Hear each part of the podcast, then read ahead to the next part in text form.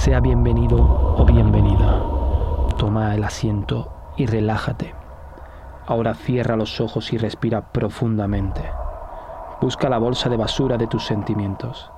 Sé que no me conoces, pero yo voy a intentar que no duermas porque quiero removerme en tus pesadillas. Estoy sentado en la escalera por donde pasan los fantasmas antes de asustarte. Tú decides si son espectros o menos cuerpos en el aire.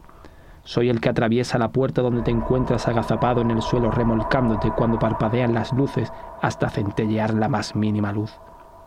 Por cierto, ahora apaga tu luz mental y quédate a oscura con tus miedos.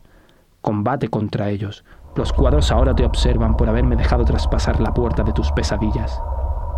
Lee despacio y mientras yo le indico al Señor de la sombra que para ti era sospechosa, que vaya a tu encuentro cuando estés solo agudiza tus oídos y párate en seco para escuchar esos pasos que se acercan a ti.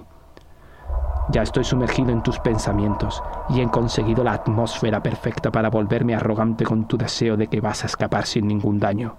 Mental, claro.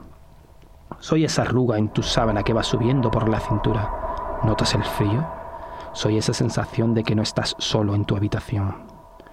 Los libros pueden enseñar cosas que jamás explicarías como ese sonido apagado en mitad de la noche que te hace acelerar paulatinamente tu visita al baño nocturno. ¿Te imaginas que ahora no puedes encender la luz? Soy los miedos que vas a querer leer.